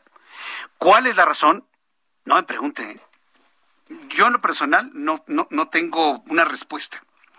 No tengo una respuesta y esto precisamente se circunscribe en lo extraño, desconocido del comportamiento de la pandemia. Aunque estamos todavía en niveles importantes de contagio, sí, porque hablar de más de mil, más de dos mil, más de tres mil, pues habla que todavía la incidencia de esta enfermedad es bastante alta. Ya no estamos eh, ante los números que manejábamos, en el mes de enero, pero ni, ni cercanamente. Mire, ya, ya aprovechando eso y agradeciéndole al gran Mark que me ha enviado ya los números de, de COVID-19, pues los vamos a conocer de una vez. Le voy a dar a conocer de una vez los números de COVID. Súbale el volumen a su radio con base en lo que ha informado la Secretaría de Salud al día de hoy. Se han sumado 3.246 personas contagiadas de COVID-19 para dar un total acumulado de 2.356.210. Número de personas fallecidas, 267 personas fallecidas de ayer al día de hoy. 267. Estamos ante los datos más bajos desde que inició la pandemia. Para dar un total de 218.007 muertos. 218.007 mexicanos fallecidos. Sin embargo, el índice de letalidad sigue siendo importante. Se siguen muriendo 10 de, perdón, 9 de cada 100. 9.25% es el índice de letalidad en México de COVID-19.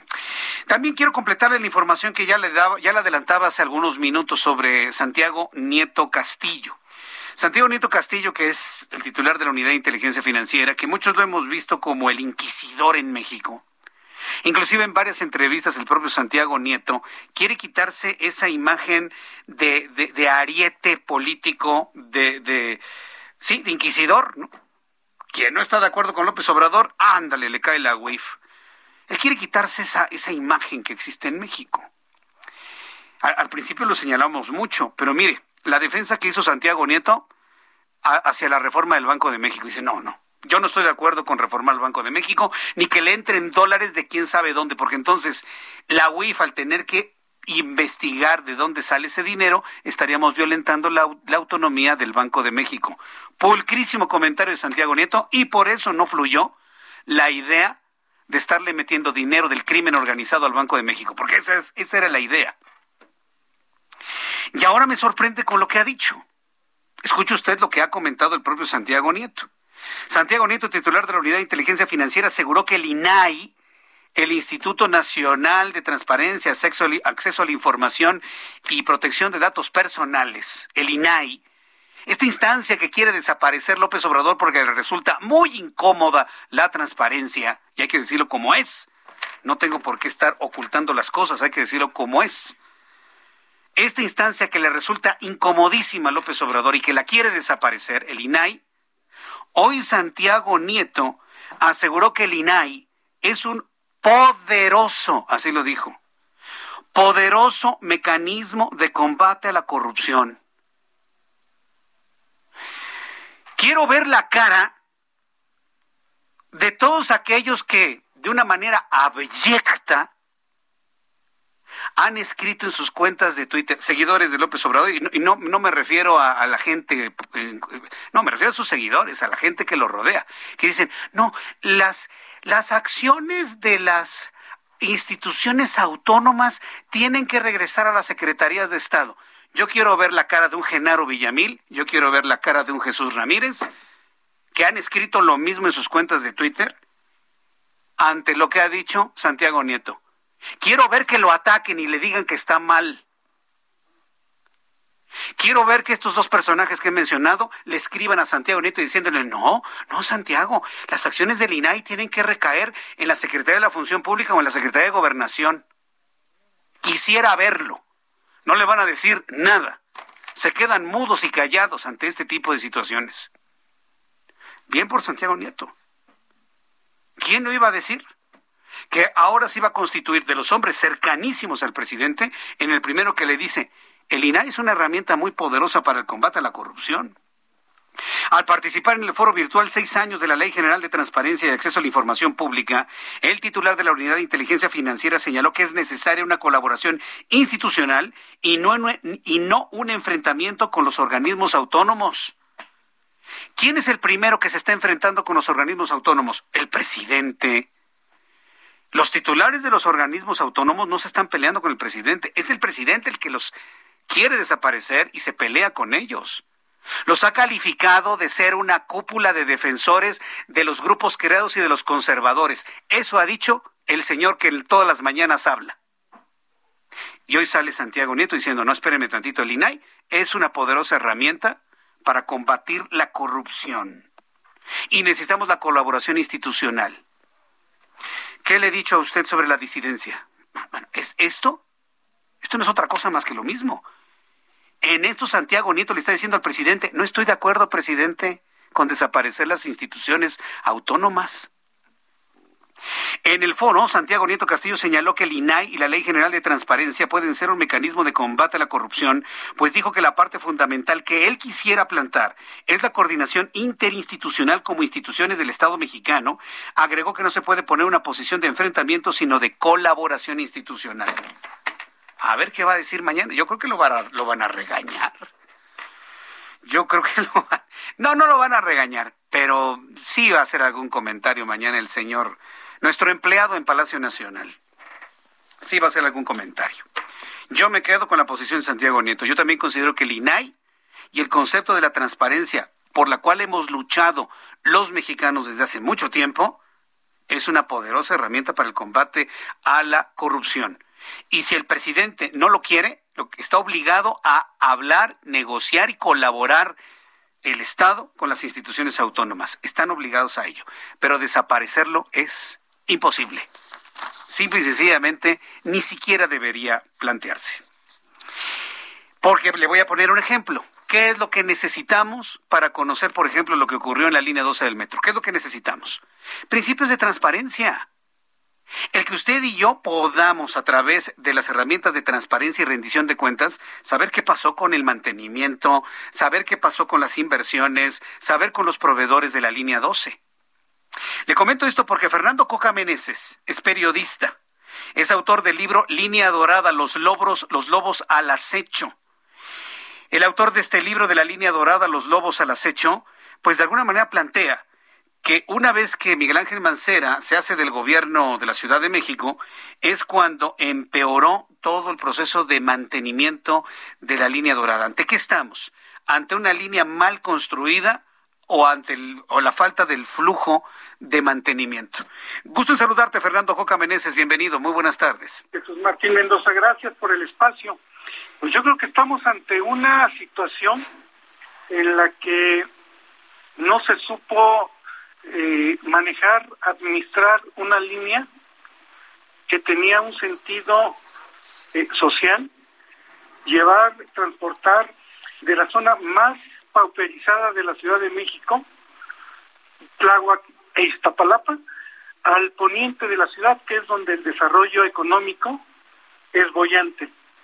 Creo que nos encontramos en una situación en donde los intereses políticos estuvieron por encima de los intereses de la ciudadanía y los intereses políticos de un grupo que nos gobernó en la Ciudad de México seis años. Eh, eh, Fernando Coca, eh, para poder este, realizar este texto y, todo lo que tú estás planteando, imagino que hiciste una investigación que se fundamentó mucho en, las posibilidades de la transparencia. ¿Qué, has encontrado? ¿Estamos ante vicios ocultos? ¿Estamos ante falta de calidades? ¿Ante ahorros de materiales? ¿Ante falta de mantenimiento? En, este primer asomo a este texto que tú estás presentando al público, ¿qué, es lo que sobresale, Fernando Coca? Fíjate que sobresalen dos temas. Uno, el que lo que nos dicen los funcionarios públicos son verdades a medias y mentiras completas. Porque cuando empezamos a requerir documentos y los ponemos al lado de lo que nos declararon a los medios los funcionarios públicos, a veces no son compatibles. ¿eh? Es, eh, no hay compatibilidad en cuanto a dinero, en cuanto a en cuanto, en, cuanto a la afirmación de los hechos ah. y lo que se está desarrollando, por ejemplo, en una obra pública como la línea 12. Y voy al fondo. Se proyecta una línea de Tláhuac a Miscuac, se desarrolla el proyecto, se construye la obra, se certifica la obra e incluso hay un proceso que tiene que resolver el Tribunal Superior de Justicia en un litigio entre el consorcio constructor y el gobierno de la Ciudad de México. ¿Qué nos encontramos? ¿Y qué nos vamos a encontrar ahora? Que se vengan los peritajes y que no nos asuste lo que vayamos a escuchar. Porque si bien es cierto que hoy este, yo no le podía llamar análisis, pero los señalamientos se centran en tres personajes, el que la diseñó y la construyó, que fue el canciller, hoy canciller Marcelo Ebrard, el que tuvo o el que ha tenido el mayor tiempo en sus manos la administración y el mantenimiento de la línea 12, que fue Miguel Ángel Mancera, y quien hoy la tiene bajo su mando, que es Claudia Sheinbaum, yo no podría decirte hoy que hay eh, una responsabilidad solo de tres. La línea la construyó un consorcio constructor, que son tres empresas. Alstom e ICA, que son empresas que durante toda la historia del sistema de transporte colectivo Metro han participado en su operación y en su construcción. Y caso que es una empresa de mucho poder que en los últimos años ha estado saliendo incluso del país a hacer obras muy importantes. Están también las empresas que supervisan, verifican y certifican que este tipo de obras estén realizadas bajo los mayores estándares internacionales. Cuando uno, Ebrard, proyecta y construye, obtiene tres pasos. La certificación, verificación a partir de auditorías de instancias gubernamentales, legislativas y privadas, se la autorizan y puede echarla a andar para el servicio de pasajeros. La recibe el gobierno de Miguel Ángel Mancera y la recibe sin ninguna objeción. Hay una minuta de trabajo del día 8 de julio de 2013, ya concluido el gobierno de Brad, ya ha empezado el gobierno de Mancera, en donde sin objeción dicen, venga la obra, yo la recibo y la sigo operando. Sin embargo, meses después, en 2014, en marzo, la cierran por un presunto daño en las vías y las ruedas.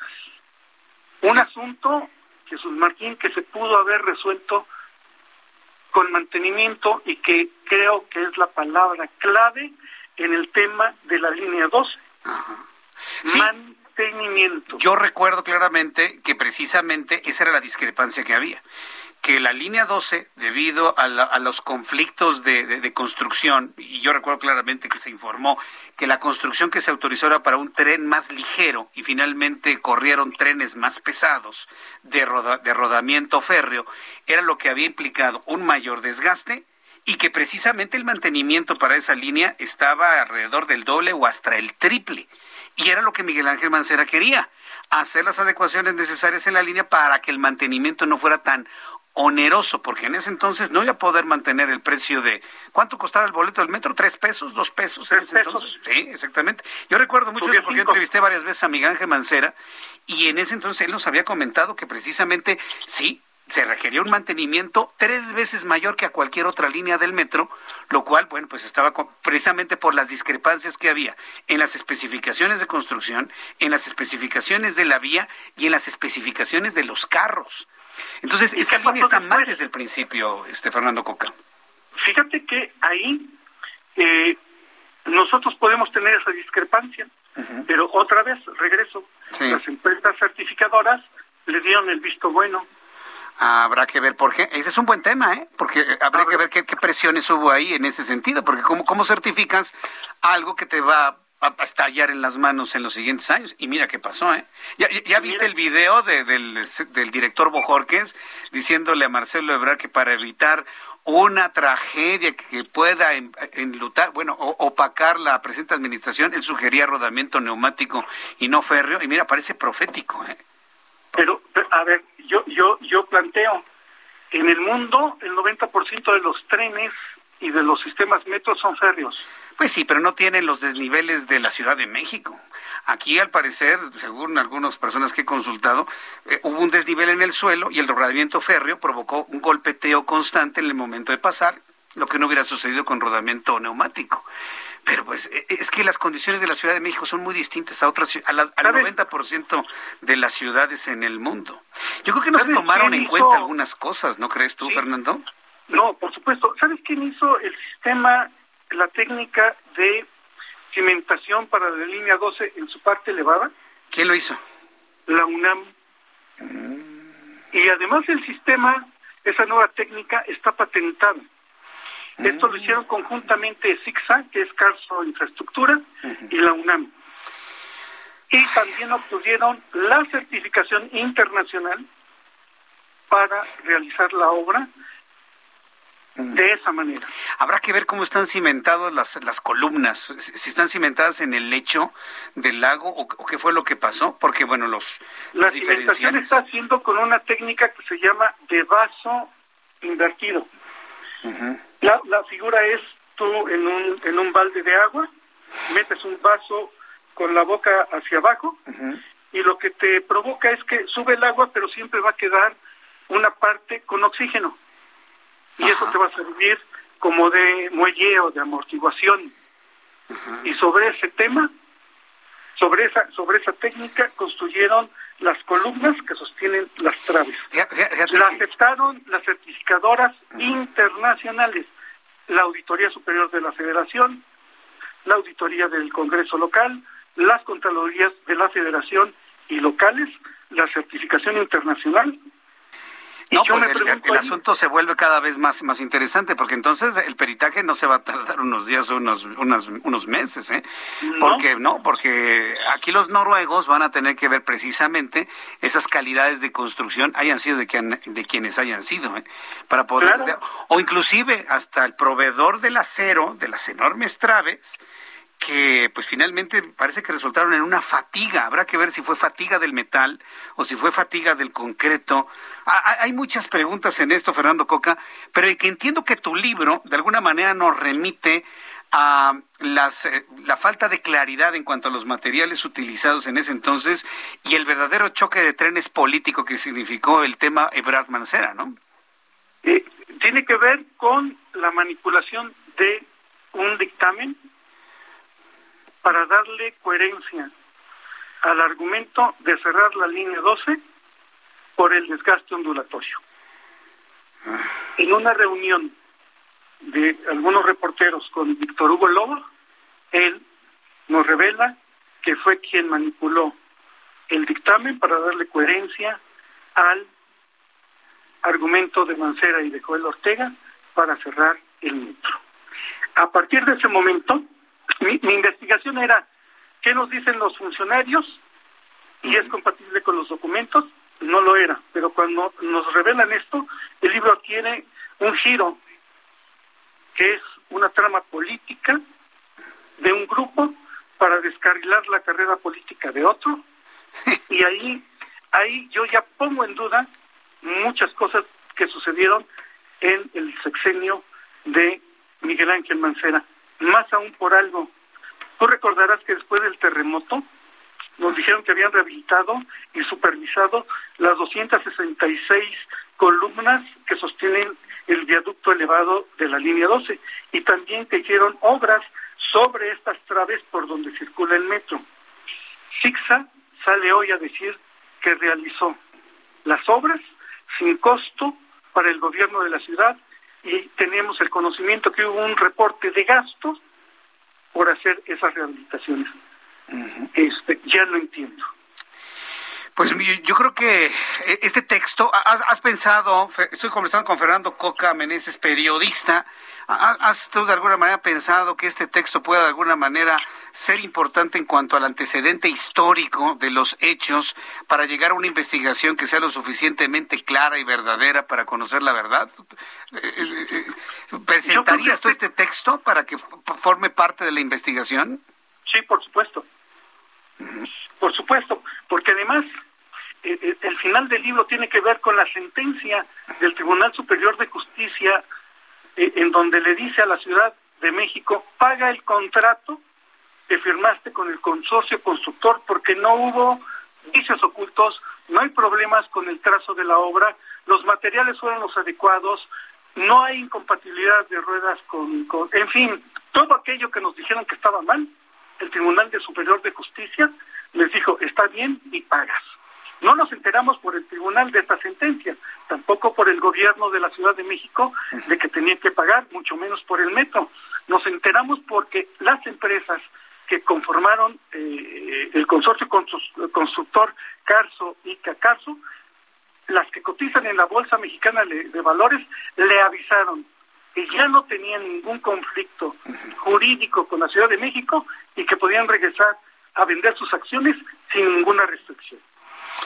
Está muy interesante. Oye, Fernando, ¿dónde podemos encontrar este libro, Línea Dorada, Los Lobos al Acecho? ¿En dónde lo encontramos? Está en, las librerías, eh, voy a decir los nombres, el Sótano, en Sanborns, en el Péndulo, y también se puede conseguir por estas tiendas eh, de Internet eh, para que los lleven a su casa. Ahora que, bueno, ya podemos salir un poquito, pero si prefieren que llegue a su casa, estas eh, Amazon y Mercado Libre, ahí lo pueden encontrar. Correcto, bueno, pues eh, yo quiero agradecerte mucho, yo quiero agradecerte mucho toda esta, esta información que nos has proporcionado aquí en el Heraldo Radio. Voy a buscar el libro para poderlo revisar, echarnos un clavado en la historia, porque vaya, esto sí, sí, sí es un... Es, es, vale la pena recordar todo lo que sucedió con esta línea que se hizo, yo recuerdo con muchas prisas para coincidirla con el Bicentenario y bueno, pues eh, ojalá y se llegue y se conozca la verdad. Estimado Fernando Coca, gracias por estar con nosotros hoy aquí en el Heraldo Radio. Que tengas muy buenas tardes. Muy buenas tardes, un abrazo a ti y a la audiencia. Abrazo, que te vaya muy bien. Ese Fernando Coca Meneses, periodista y autor de este libro, Línea Dorada. Vamos con mi compañero Alan Rodríguez hasta el Hospital de Joco y familias que se están manifestando en estos momentos. ¿Qué es lo que ocurre en este lugar? Adelante.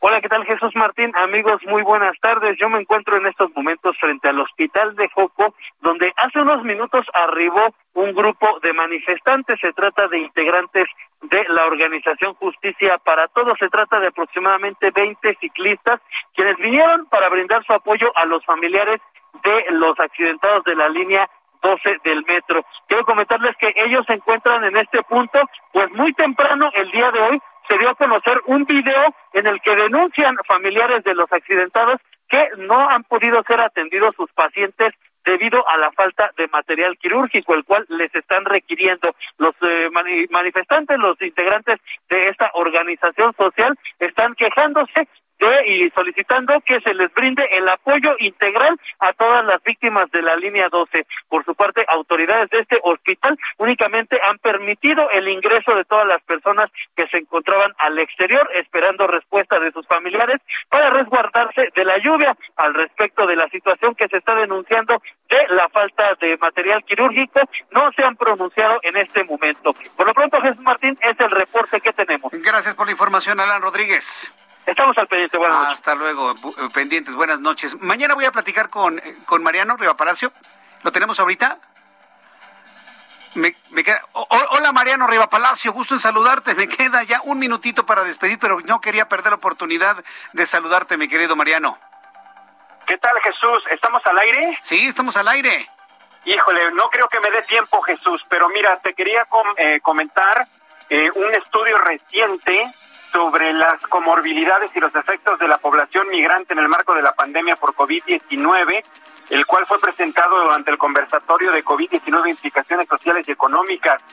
Fíjate que te comento que eh, es interesante el dato que dan a conocer en este estudio, que no todos los migrantes eh, que se contagian por COVID-19 tienen que no todos Esto los migrantes... fue las noticias de la tarde con Jesús Martín Mendoza. Heraldo Radio, la H que sí suena y ahora también se escucha.